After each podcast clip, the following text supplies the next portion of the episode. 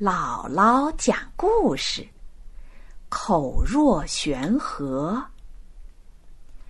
晋朝的时候，有一位著名的学者叫郭象。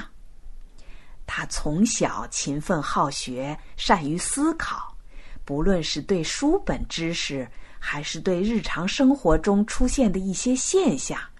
他都肯下功夫去寻根问底，思索其中的道理。郭象在年轻的时候就已经很有才学，讲起话来头头是道，人们都很推崇他。他把名利地位看得很淡，只是一心研究学问，或者。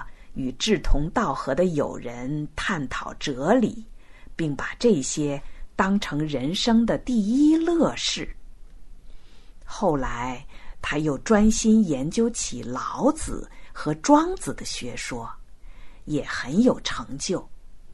由于他知识渊博，所以谈论起事情来总是有条有理，十分深刻。再加上。他口才很好，讲的生动有趣，每个听他谈话的人都听得津津有味。当时有个叫王衍的人，十分佩服郭象，他常常对别人称赞郭象，说：“郭象讲话，好比悬在高山上的河流向下倾泻。”滔滔不绝，口若悬河这个成语，就是从这儿演化而来的。这个成语的意思是说，说话滔滔不绝，像河水倾泻下来一样。当我们想说一个人能言善辩，就说他。